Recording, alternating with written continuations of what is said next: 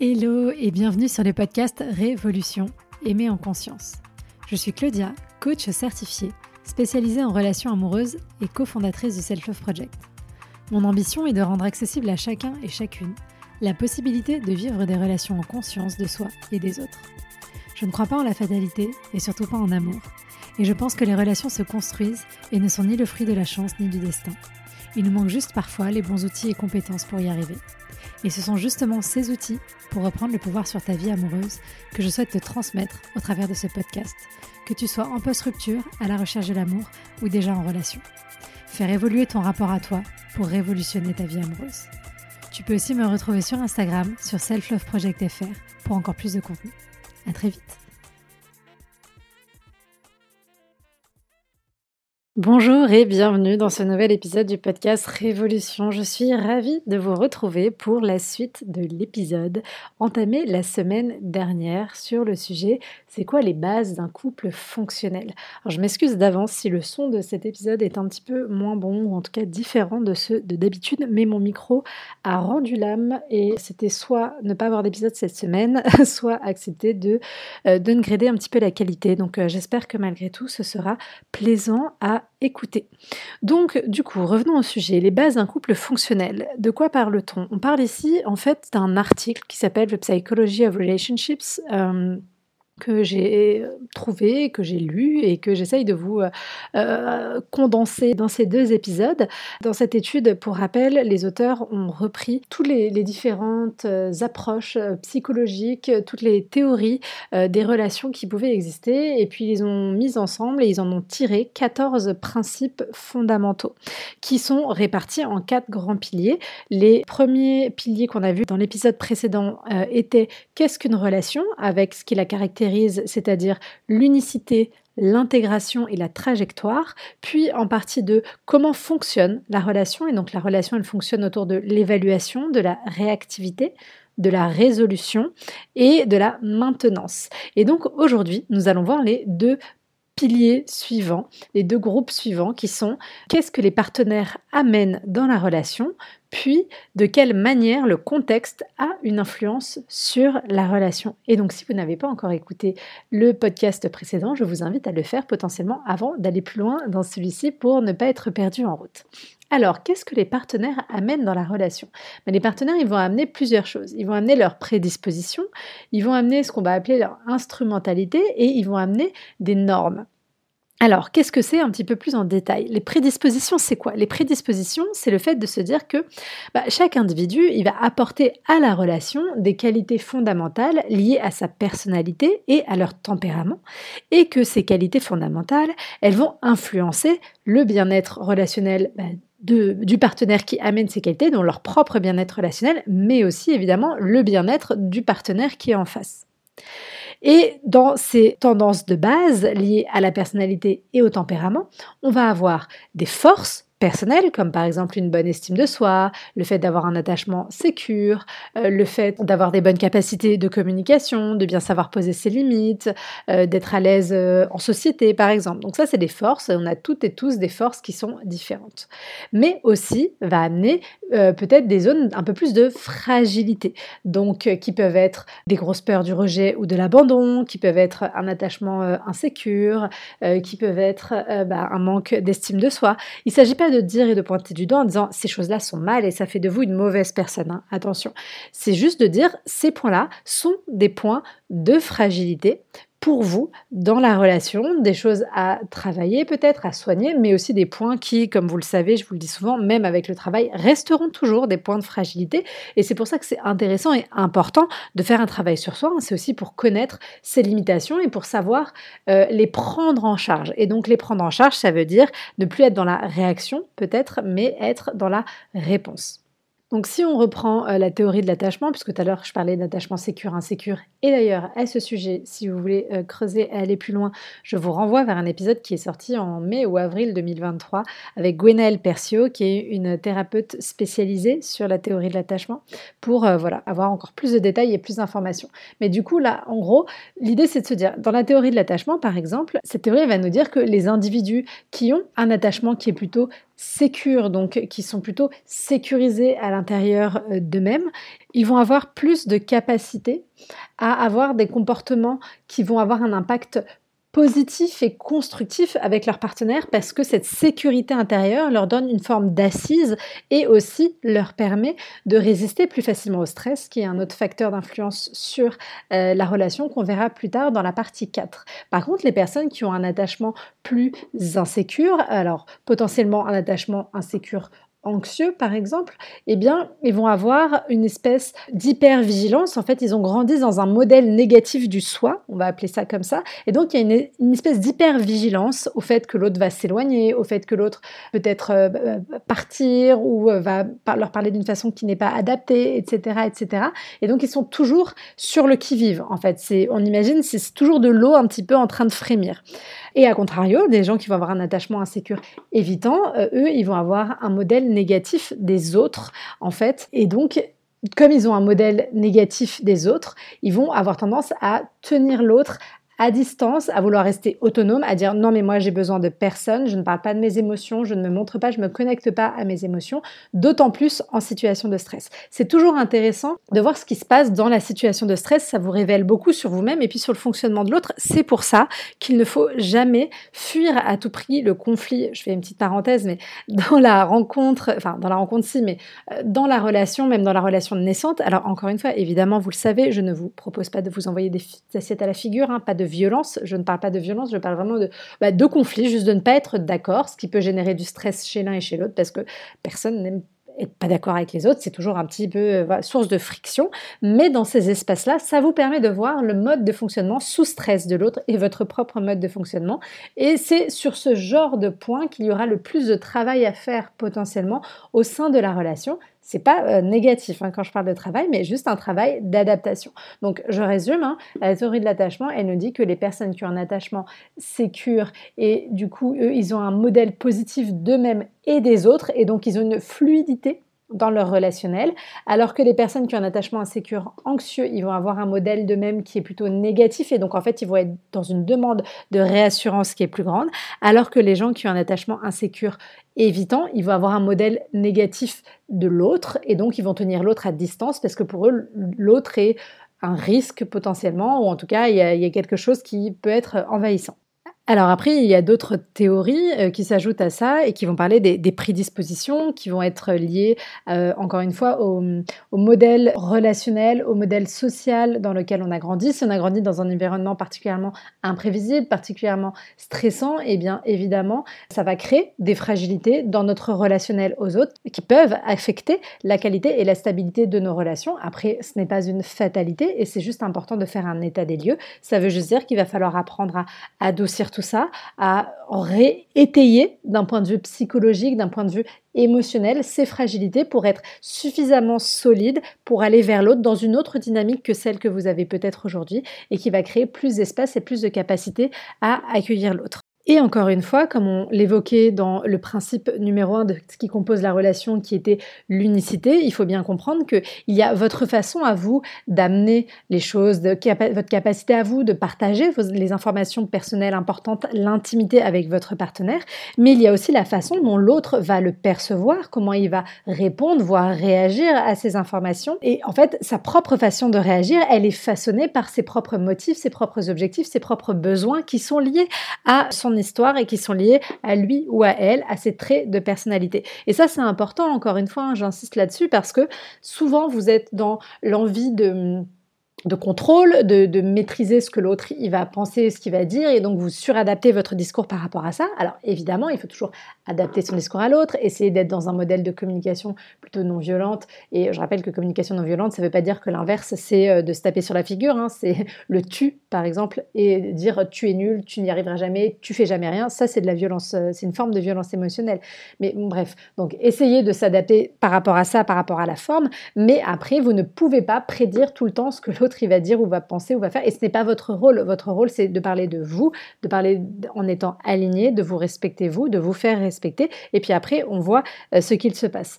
Mais voilà, donc dans ce modèle de prédisposition, on voit bien que chacun, chacune, on va apporter dans la relation nos modes de fonctionnement. Alors après, ces modes de fonctionnement, ils peuvent être un petit peu euh, adoucis parce qu'on a fait un travail sur soi, en thérapie, en coaching, un travail de, de connaissance de soi plus large. Mais c'est pour ça, c'est vraiment pour ça que j'insiste sur le côté, pour moi, assez indispensable. Alors peut-être que les gens qui sont dans un attachement sécure, ils ont moins ce, sujet-là, bah, parce qu'en fait, on l'a vu, ils ont de la fluidité, ils ont de la facilité. Donc en fait, ils vont moins avoir à se poser de questions-là. Mais si vous faites plutôt partie des gens qui ont un attachement euh, insécure, des personnes qui ont grandi dans un environnement familial plutôt euh, stressant, qui ont un rapport à leur gestion émotionnelle qui est compliqué, cette connaissance de vous, c'est ce qui va vous permettre de contrer un petit peu les effets négatifs de l'environnement que vous avez, euh, dans lequel vous avez grandi sur vos relations et de vous offrir la liberté d'aller construire et d'aller vivre autre chose. Le euh, deuxième point de ce troisième euh, pilier, c'est l'instrumentalité. Alors, désolé pour la traduction qui peut être pas très claire, mais en fait, l'idée, c'est de se dire que les individus, en plus de leur qualité euh, et de leur fragilité, ils amènent dans la relation leurs objectifs et leurs besoins. Et que la dynamique entre les deux partenaire, la dynamique qui va se créer, donc l'unicité notamment qui va se créer, elle va affecter la façon dont chacun, chacune des partenaires va avoir du succès, va avoir la capacité d'atteindre ses objectifs, mais aussi de voir ses besoins comblés ou non comblés. Donc dans les besoins un peu euh, classiques, bah, il y a tous les besoins émotionnels, notamment euh, le besoin euh, d'attachement, le besoin de lien, et le fait qu'on on a cette nécessité hein, de s'attacher aux autres d'une façon générale. C'est pour ça que les gens qui vont parler d'indépendance comme si on était complètement détaché des autres, c'est jamais quelque chose qui est possible. J'en parlais déjà la, dernière fois quand on parlait de cet équilibre là avec cette, question de l'interdépendance. Mais voilà, donc déjà il y a ce besoin besoin émotionnel d'attachement et puis les autres besoins euh, qu'il peut y avoir, un besoin de partage, un besoin de connexion, un besoin de stimulation euh, intellectuelle, toutes ces choses-là. Sur la question des objectifs personnels, euh, il y a vraiment donc une influence euh, directe du partenaire ou de la partenaire sur notre euh, capacité potentiellement à les atteindre. Si on a quelque chose qui est, si on a quelqu'un pardon qui est très soutenant, qui est là, avec qui on va pouvoir mettre en commun nos ressources, alors financières, matérielles, émotionnelles, intellectuelles, eh bien ça va nous booster dans notre capacité à atteindre ces objectifs. Ça va réduire l'effort pour aller atteindre atteindre ses objectifs. Et d'ailleurs, c'est souvent peut-être quelque chose qu'on va faire, c'est un peu de se reposer sur l'autre. Alors, il ne faut pas se reposer à 100%, puisque, encore une fois, l'autre, il ne peut pas faire le travail à votre place. Mais dans une relation d'interdépendance, c'est aussi normal, et encore une fois, pas que dans des relations amoureuses, hein, dans des relations amicales aussi potentiellement, voir cet espace relationnel comme un endroit où chacun, chacune va apporter son objectif en demandant à l'autre de le soutenir, de la soutenir et évidemment faire de même pour lui ou pour elle, ça peut être euh, voilà intéressant dans cette idée de partenariat, dans cette idée d'équipe que vous allez former ensemble. Et d'une façon plus générale, hein, il faut vraiment pas oublier à quel point les proches, les gens qui nous entourent, et donc encore une fois, pas que notre partenaire de vie, mais aussi nos amis, etc. Et la qualité de ces relations, et notamment du coup de, la qualité de notre relation amoureuse, eh bien, elle va influencer sur notre qualité de vie et sur notre euh, taux de mortalité. Alors c'est pas très, euh, c'est pas très joyeux dit comme ça, mais il y a une influence directe de la qualité du lien sur notre qualité de vie au global et sur notre espérance de vie. Voilà. Et c'est pour ça que quand je dis que la qualité de vos relations détermine la qualité de votre existence, c'est pas juste pour faire joli, c'est pas juste un blabla. Alors c'est pas de moi, c'est Esther Perel qui dit beaucoup ça, mais il y a une réalité et c'est évident. Si vous êtes dans une relation qui est euh, toxique, si vous êtes dans une relation euh, où justement vos besoins ne sont pas pris en compte, vos besoins émotionnels, votre besoin d'attachement et que du coup vous êtes sous stress permanent, il y a rien de pire pour votre qualité de vie, votre espérance de vie que d'être en, stress tout le temps.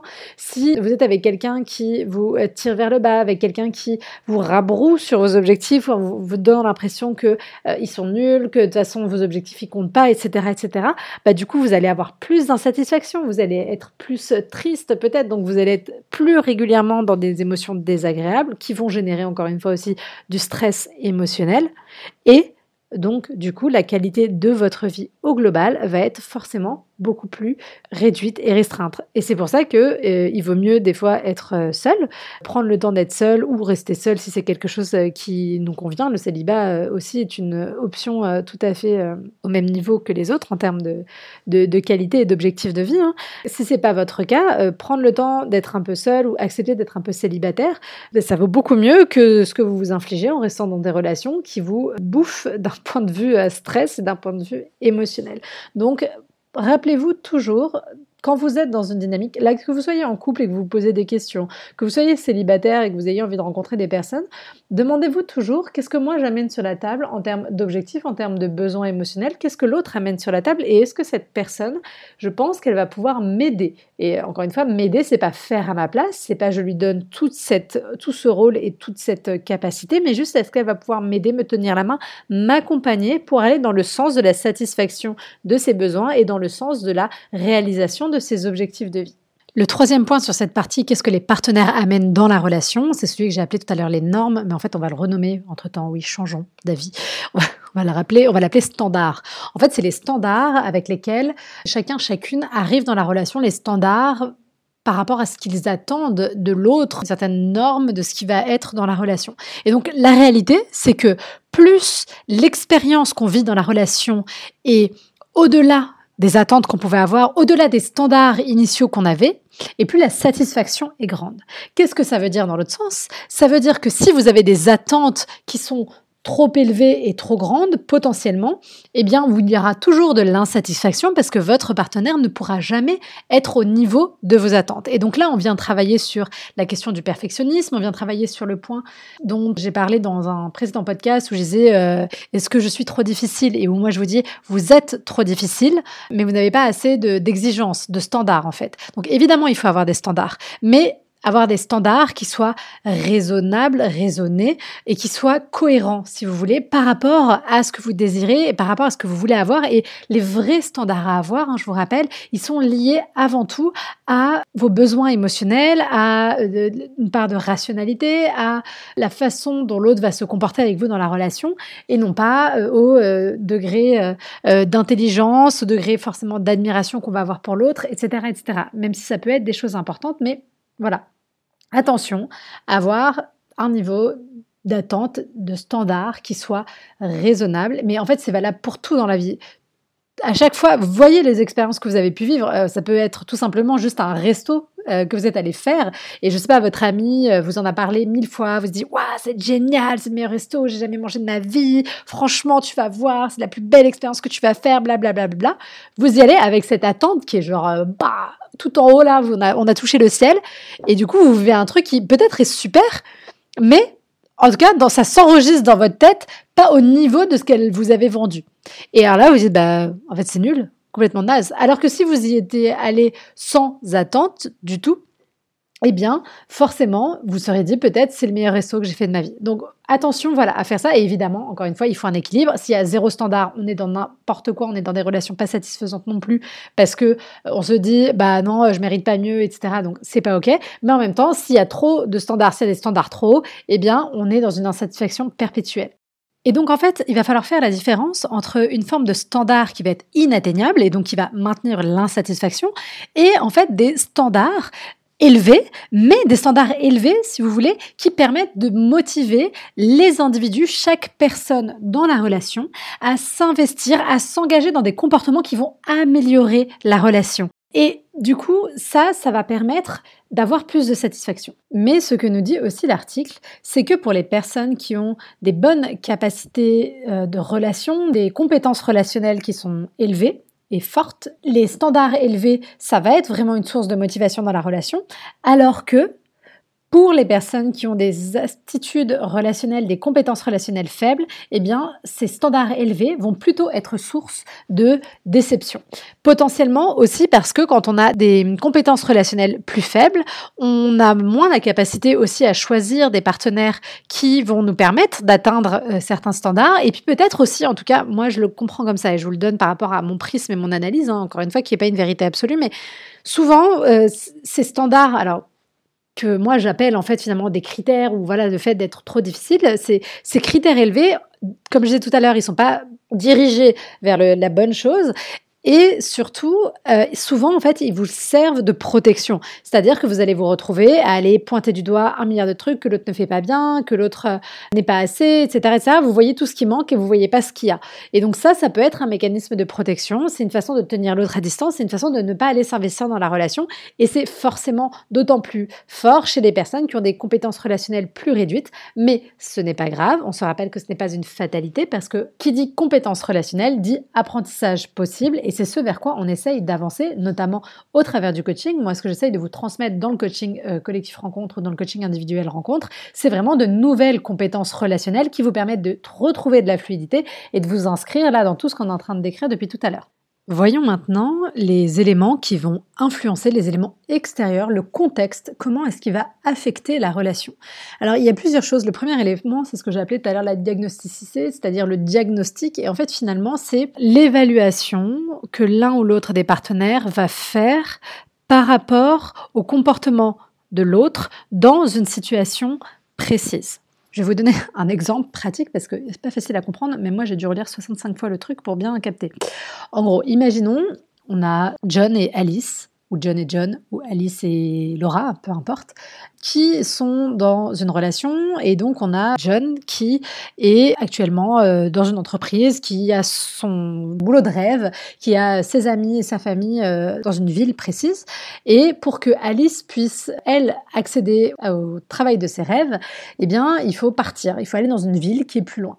La capacité de John à accepter de quitter tout ce qu'il a pour permettre à Alice de vivre ce rêve va être perçu de façon beaucoup plus puissante. Si aujourd'hui il est dans un travail qu'il aime et qu'en plus il y a sa famille et ses amis autour que s'il était dans une situation où il était dans un travail qu'il n'aime pas, qu'il n'avait pas de liens sociaux et de liens émotionnels forts avec d'autres personnes à cet endroit présent et qu'ils étaient euh, amenés à partir. Donc c'est-à-dire que Alice va poser un diagnostic de comportement de John dans la relation qui sera plus positif si il est capable de sacrifier des choses qui comptent pour lui dans le sens de la relation que s'il faisait un choix, un compromis qui impliquait pour lui moins de sacrifices.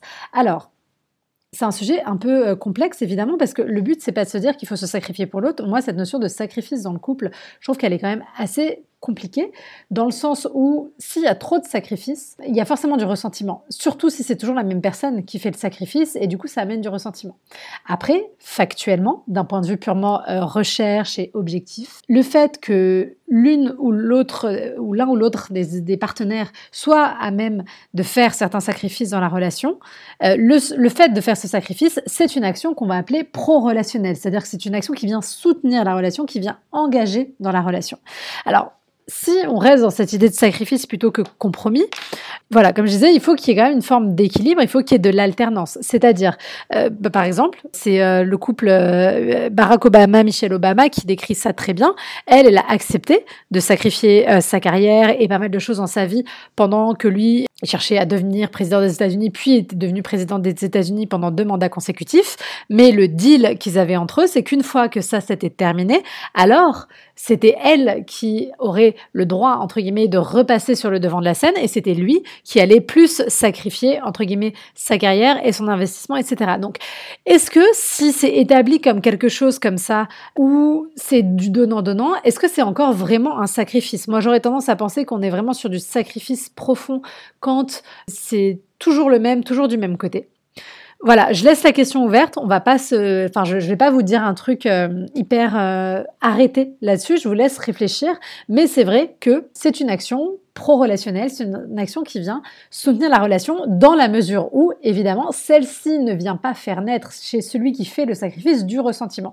Donc, ça veut dire que si vous êtes dans cette idée de sacrifice slash compromis, il faut que vous sachiez pourquoi vous le faites et que vous soyez animé de quelque chose qui soit sincère et dénué d'attente presque. Alors, c'est pas dénué d'attente de la part de l'autre, mais il faut pas que ce soit un truc que vous ressortiez pendant 20 ans en disant ah bah oui mais regarde moi j'ai euh, fait ça et toi t'as pas fait ça et machin etc.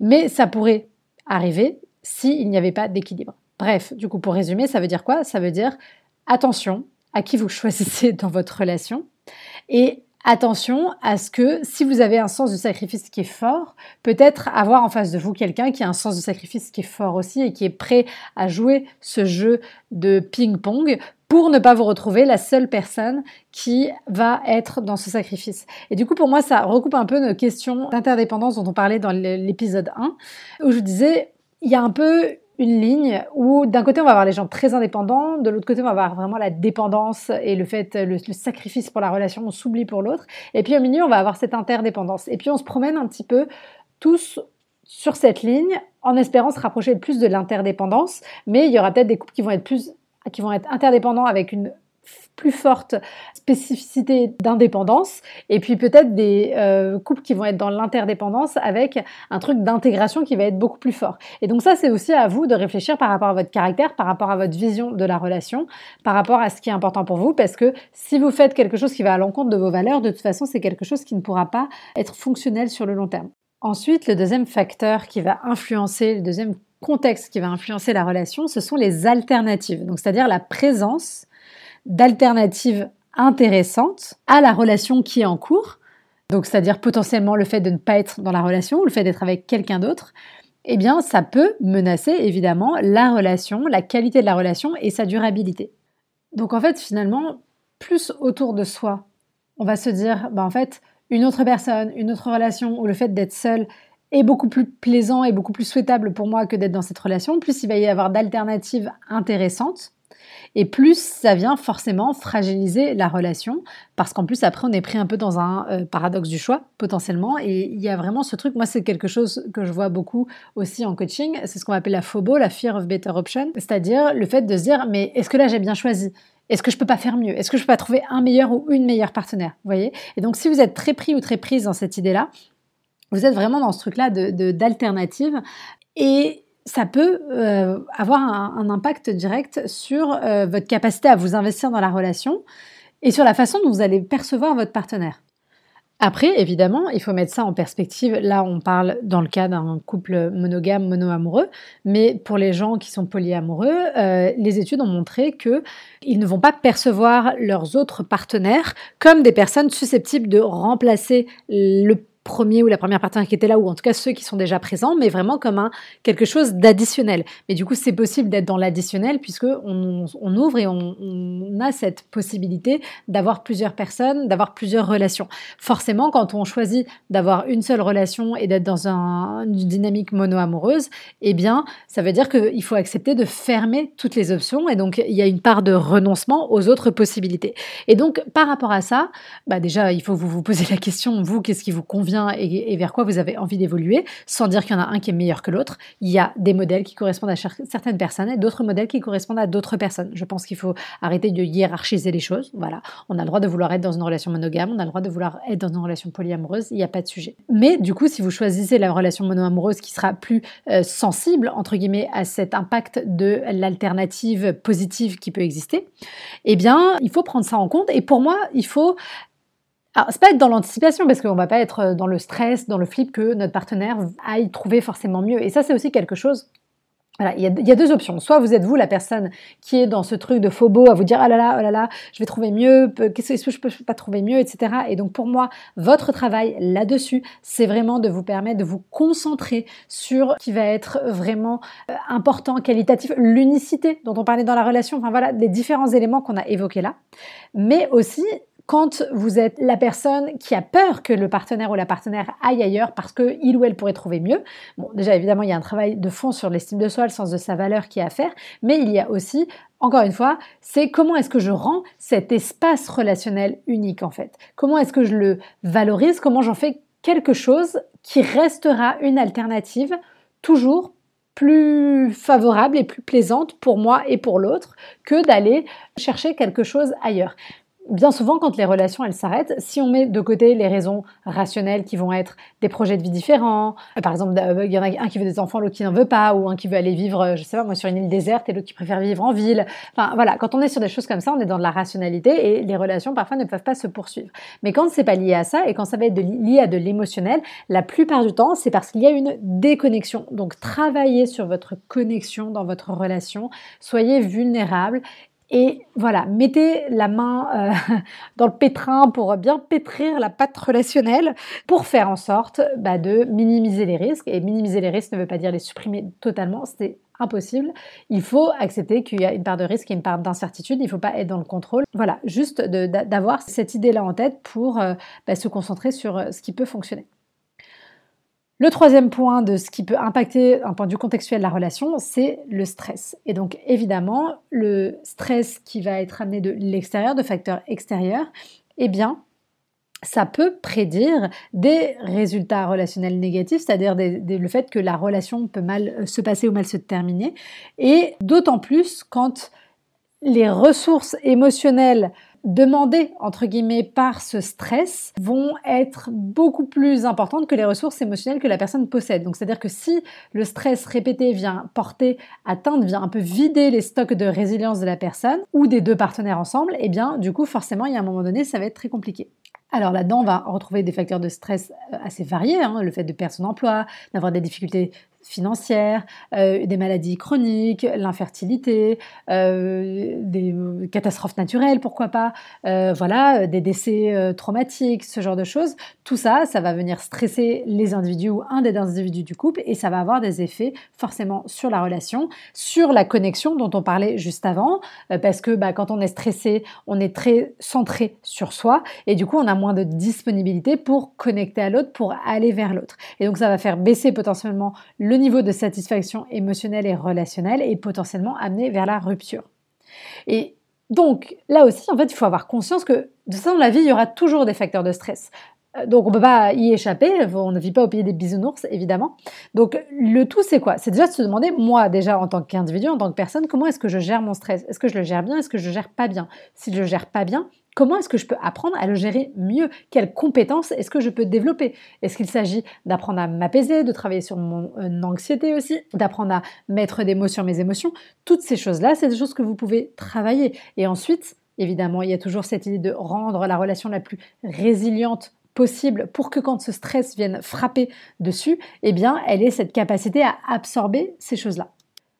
A contrario, du coup, euh, des personnes et des couples qui ont une bonne résilience émotionnelle, qui ont une bonne connexion, face à des niveaux modérés de stress, hein, modérés, je dis bien, eh bien, le fait de travailler ensemble en équipe à cette gestion du stress, à cette gestion de la problématique, ça va venir renforcer le lien.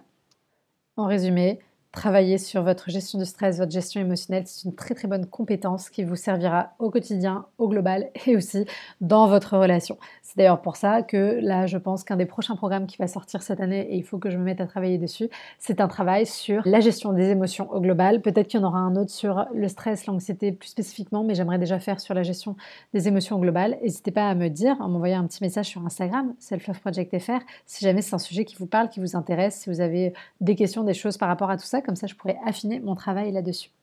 Et enfin, le dernier point d'impact contextuel qui euh, va avoir un effet sur les relations, c'est bien évidemment la culture, la culture au sens large, c'est-à-dire qu'on vient toutes et tous de milieux différents. On a des réseaux sociaux, euh, c'est pas un réseau social Instagram, mais des, réseaux sociaux factuels qui sont euh, différents et qui incluent et qui impliquent des normes, des pratiques, des pensées, des traditions qui sont différentes. Et toute cette culture, individuelle, euh, la culture de chacun, chacune va venir façonner euh, la nature et la trajectoire de la relation. Par exemple, ce qui a été démontré, c'est que l'approbation des amis et de la famille prédit une plus grande satisfaction et une plus grande stabilité dans les relations. Quand on a des proches qui ont des réactions positives par rapport à notre relation, ça va forcément réduire l'incertitude et donc ça va favoriser l'investissement dans la relation et plus on va investir la relation et mieux elle va se passer. Alors, est-ce que ça veut dire qu'il faut forcément avoir l'approbation de ses proches? Euh, Non, évidemment. Si vous, vous avez quelqu'un que vous aimez, avec qui ça se passe bien, mais que votre famille ne valide pas, entre guillemets, ça, eh bien, il faut réfléchir, il faut voir en fait aussi, hein, ça dépend de ce que vous connaissez de votre famille, ça dépend de ce que vous connaissez de votre relation, hein, ce sera à vous de juger, et là il faut aller vraiment dans quelque chose d'assez fin, dans une granularité assez fine, donc vous n'êtes pas obligé d'aller chercher ça, mais forcément, bah, tout simplement, ça fait lien avec ce qu'on disait juste avant, quand ma famille et mes amis acceptent mon ou ma partenaire, ça réduit mon stress, et donc forcément ça a un impact positif sur la relation. On retrouve évidemment aussi dans cette catégorie un de mes sujets favoris, vous le savez, c'est que on ne peut pas parler de relation amoureuse en parlant uniquement du rapport de l'individu à lui-même ou même de l'individu à l'autre. On est toutes et tous prises dans quelque chose de culturelle au global, comme on le disait. Et d'ailleurs, là, ce que j'explore, moi, au travers des podcasts, au travers du compte au travers de mon travail, est une vision, il faut le rappeler, qui est très euh, centrée d'un point de vue euh, occidental. Et si on allait euh, en Asie, dans des pays d'Afrique, en Russie, ou même en Océanie, enfin voilà, dans, dans une culture qui est moins occidentalisée, la vision du couple, de la relation, de ce qu'on en attend, elle est forcément différente. Et il y a 50, 100 ans en arrière en France, déjà si on se concentre sur ce tout petit bout d'être de, de, terre avec ce tout petit bout d'être humain qui peut y avoir, eh bien la vision de, de la relation, les attentes qu'on avait, elles étaient complètement différentes. Le mariage était avant tout quelque chose de socio-économique, euh, il y avait beaucoup moins cette question de l'amour, etc., etc. Donc tout ça, c'est des choses qui ont évolué.